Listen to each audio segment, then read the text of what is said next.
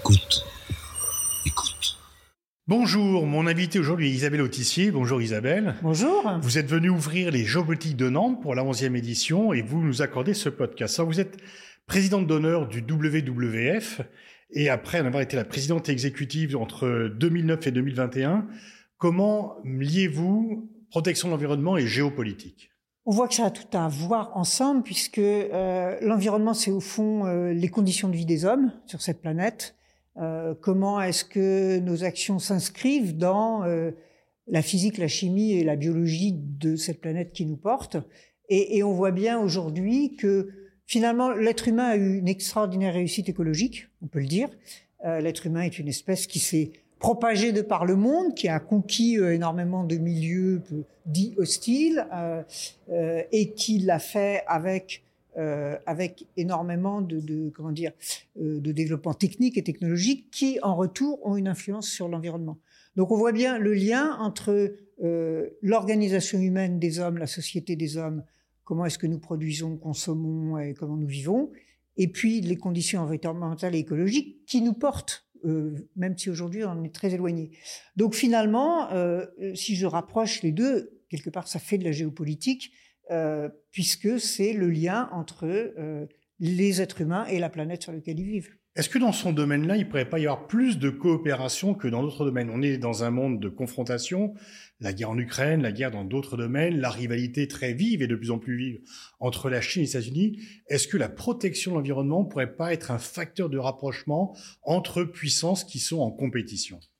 Bien sûr, puisque euh, nous sommes touchés, alors pas tout à fait tous de la même façon, puisque on sait évidemment aujourd'hui que, euh, en gros, les riches des pays riches sont à l'origine de la plupart des désordres, d'une partie plus importante des désordres en tout cas que les pauvres des pays pauvres, mais que par ailleurs, ce sont en général les pauvres des pays pauvres euh, parce qu'ils n'ont pas les moyens, parce qu'ils sont plus dépendants souvent de la nature, qui payent le tribut le plus lourd aux désordres environnementaux. Mais quand même, personne ne se sauvera tout seul.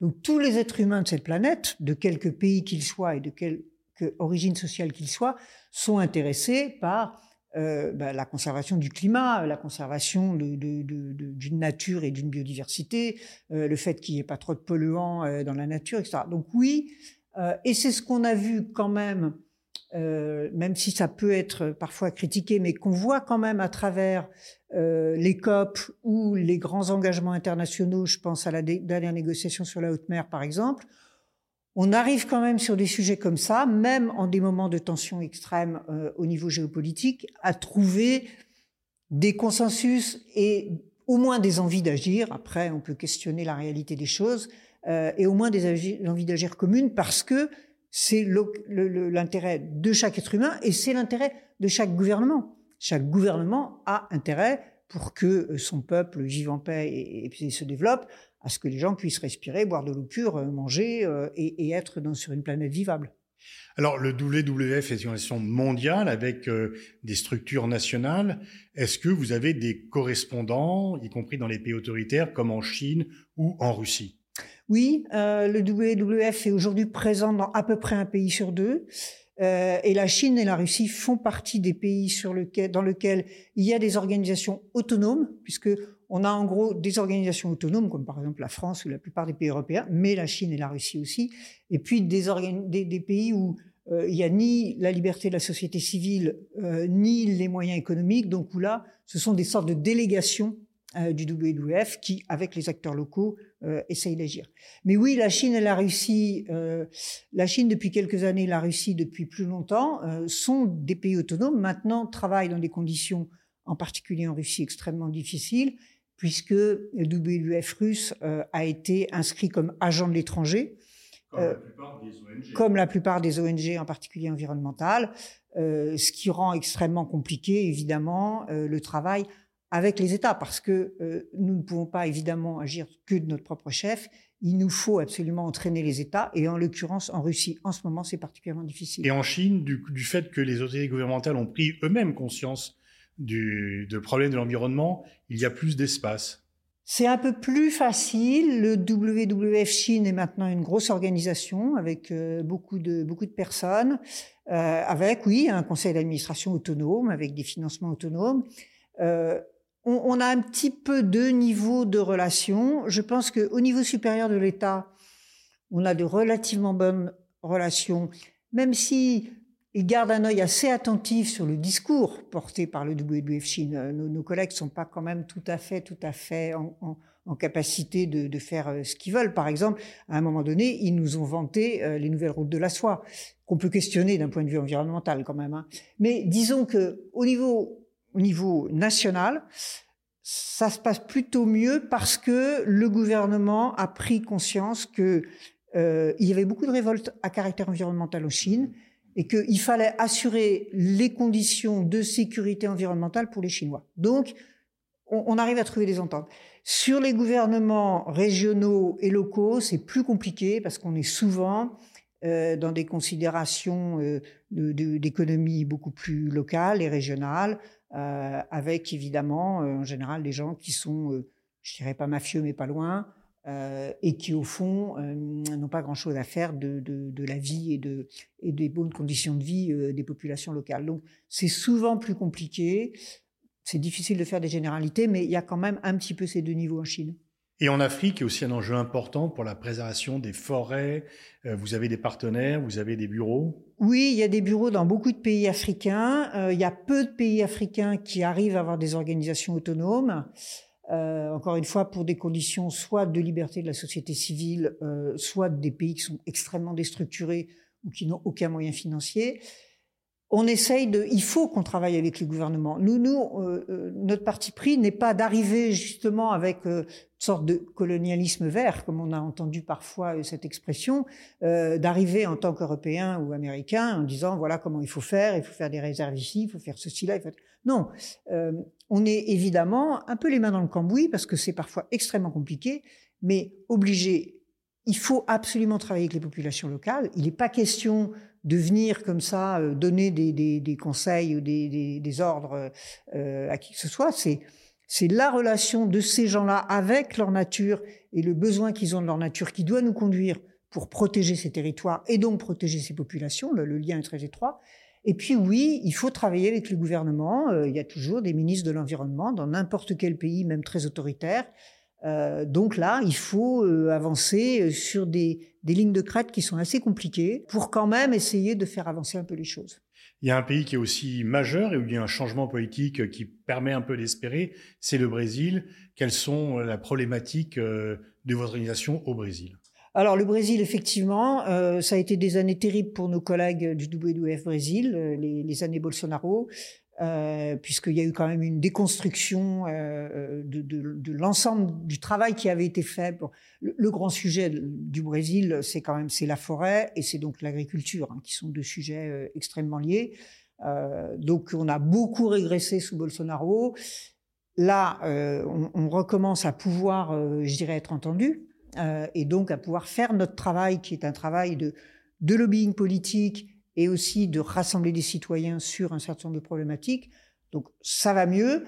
C'est pas si facile que ça quand même, euh, parce que euh, même si on va dire c'est moins pire, il n'y a pas un engagement vraiment quand même encore franc et massif du gouvernement brésilien euh, pour ces questions environnementales. Il n'y a pas de majorité en plus, également au Parlement. En plus, il n'y a pas de majorité au Parlement, mais mais euh, même de la part de Lula, euh, euh, voilà, on sent pas non plus un enthousiasme euh, extraordinaire. Mais au moins, nos, collègues ont été y compris menacés physiquement pendant pendant l'époque Bolsonaro.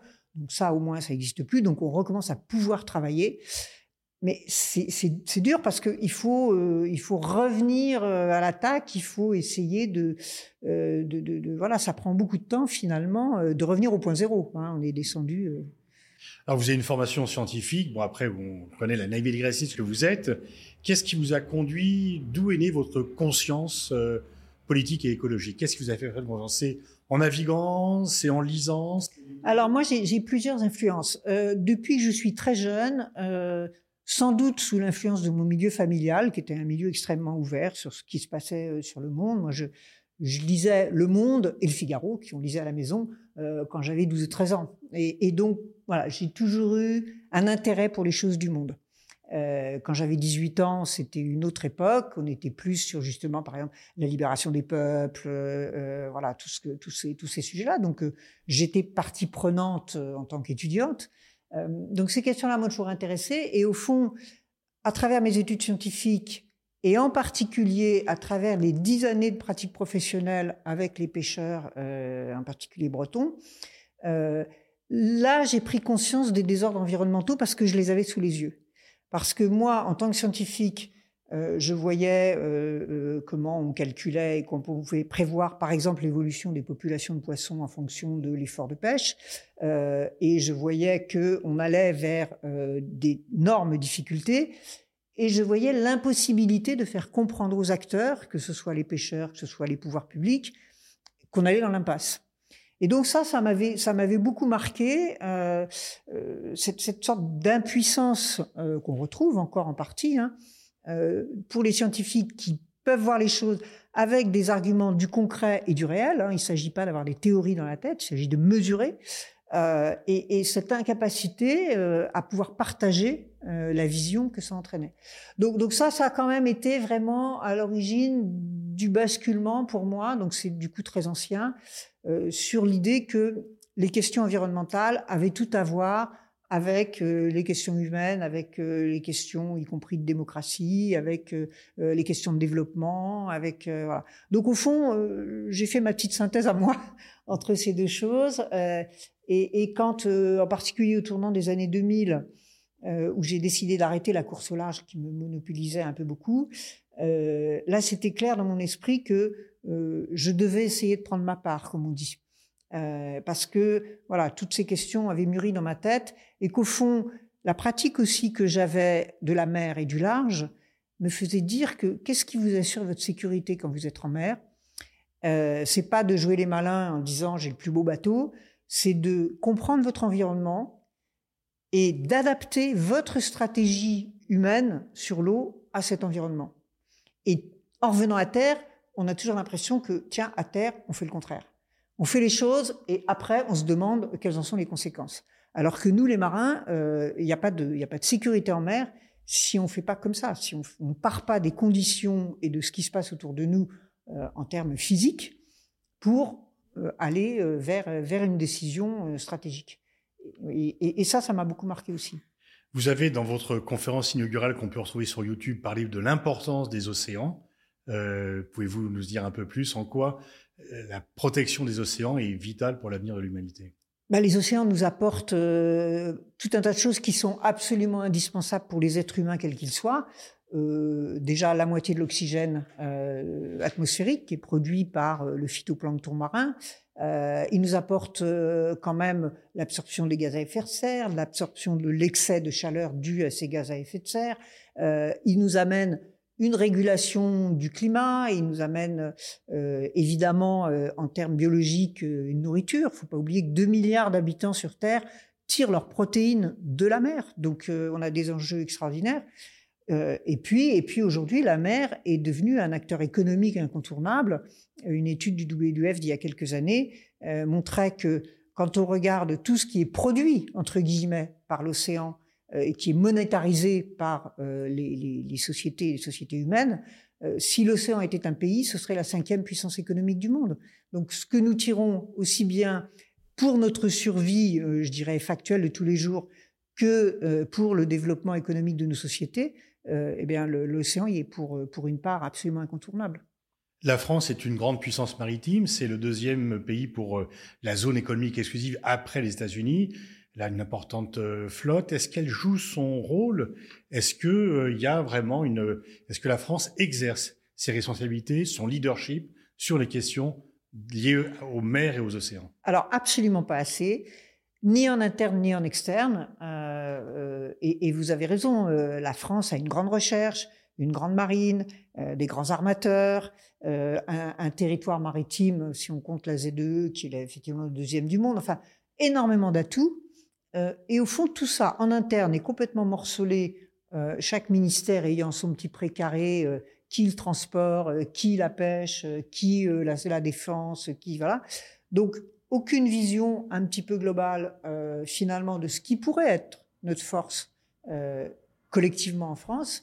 Et du coup, comme on n'arrive pas à avoir cette vision globale, bien que nous ayons encore euh, une diplomatie forte dans le monde, euh, eh bien, nous avons beaucoup de difficultés à, euh, à nous imposer, à imposer des idées, à construire tout simplement euh, vraiment un logiciel qui serait un logiciel euh, franco-français pour avoir une vision de où est-ce qu'on veut aller sur l'océan en termes de protection, en termes de sécurité, en termes de développement. Aujourd'hui, je, je n'entends pas la voix de la France portée de manière forte. Euh, oui, nous sommes dans un certain nombre d'instances, oui, nous donnons un certain nombre d'avis, euh, mais, mais ce n'est pas du tout à la mesure de, de, ce que nous devrions faire. Vous avez accès aux décideurs, vous êtes écouté, vous êtes très influente.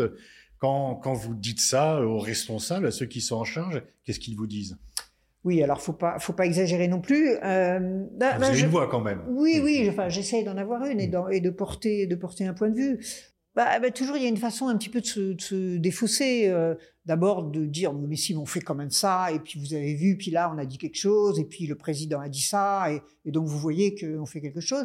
Il y a aussi une façon de se défoncer un peu derrière l'Union européenne, de dire, ah mais oui, mais ça, c'est pas notre, c'est pas notre histoire, c'est le problème de l'Union européenne. Donc évidemment, là, vous comprenez, il faut qu'on négocie avec les autres pays, il faut que tout le monde soit d'accord, et puis il faut faire attention. Donc, en fait, euh, je n'ai pour l'instant euh, jamais rencontré euh, un politique vraiment, sauf, sauf peut-être Jean-Luc Mélenchon, qui a une vision de l'importance de la mer et du polaire qu'on peut de, dirigeants, euh, quelles que soient ses positions par ailleurs. Mais sinon, euh, j'ai jamais rencontré euh, un politique qui me dise ah ben oui bah là on va y aller euh, et, on va on va s'en occuper. Vous êtes à la fois ambassadrice de la Ligue des droits de l'homme et puis on connaît vos fonctions donc au WWF. Est-ce que vous faites le lien Ce sont deux choses différentes ou est-ce que vous faites le lien entre la protection de la vie sur Terre et la protection de la vie humaine? Et des droits humains pour moi, il y a, y a, un lien évident et il y a, y a, une interconnexion euh, permanente. Euh, le, avoir une vie digne sur cette planète, c'est d'abord euh, pouvoir respirer, boire, manger. c'est aussi après avoir un toit. C'est aussi vivre en paix. c'est aussi pouvoir connaître un développement, avoir de la santé, de l'éducation. donc tous ces sujets-là, si on les croise avec les sujets environnementaux, euh, la santé, c'est un sujet environnemental, c'est un sujet aussi euh, qui, touche les libertés euh, des gens.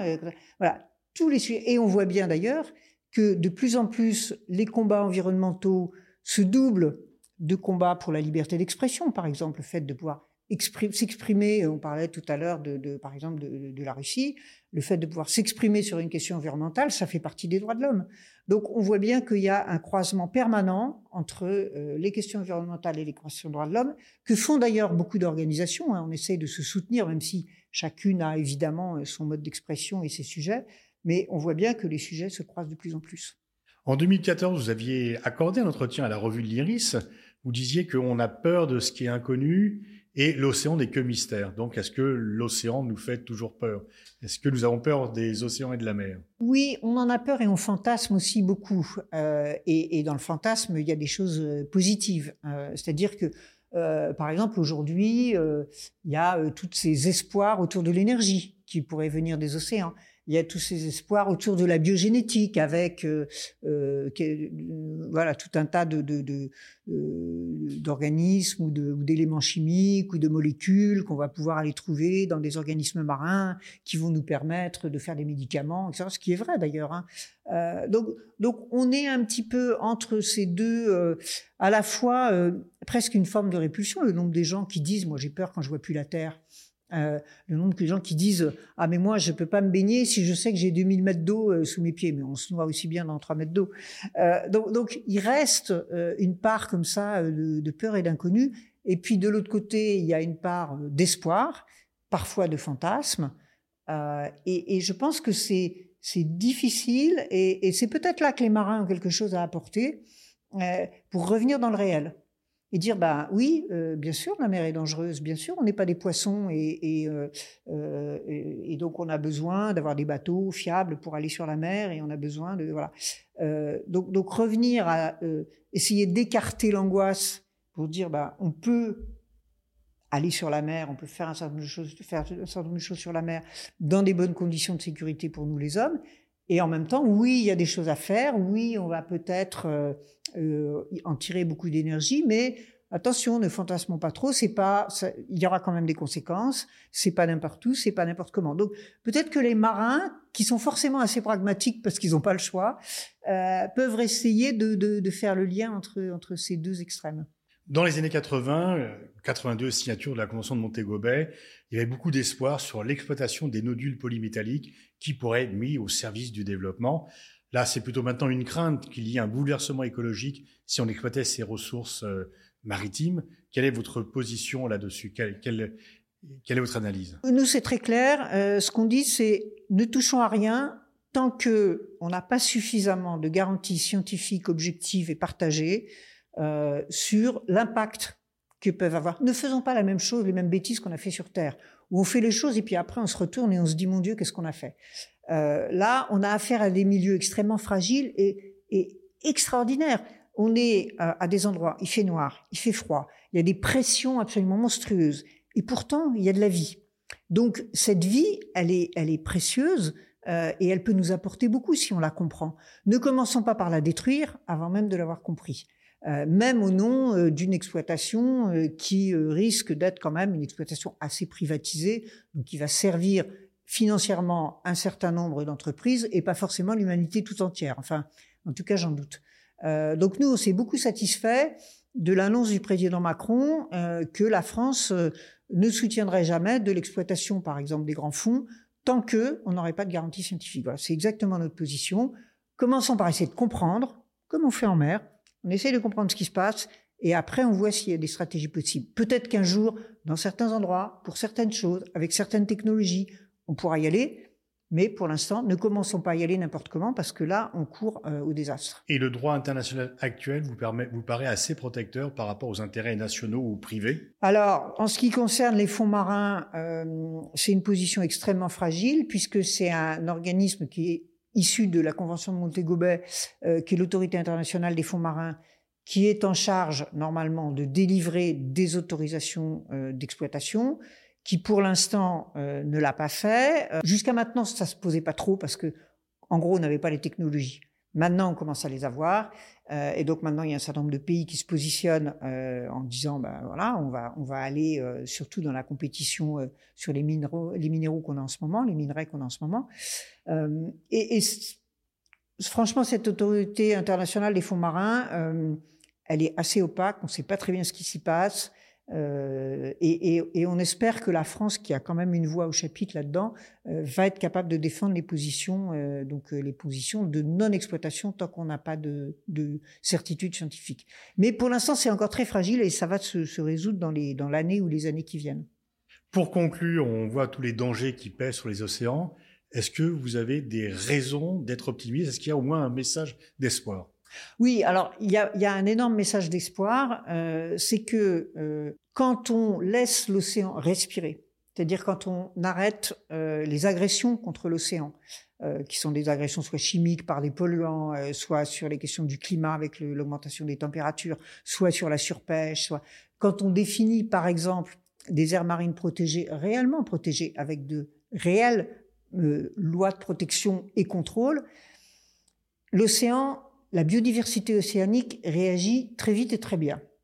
C'est-à-dire qu'on voit très vite, au bout de quelques années, de 4-5 ans souvent, euh, on voit revenir de la biodiversité euh, en quantité, en qualité, les écosystèmes se reconstituer, se remettent à absorber mieux le, carbone euh, atmosphérique. Donc, on a encore un potentiel vivant qui, même s'il est attaqué dans beaucoup d'endroits, a encore la possibilité de réagir et euh, de revenir à un océan vivant dont nous avons besoin. Donc ça, c'est ça, c'est un grand message positif. Merci de cette conclusion qui ouvre quand même de très belles perspectives. Merci beaucoup Isabelle Autissier. Merci Pascal.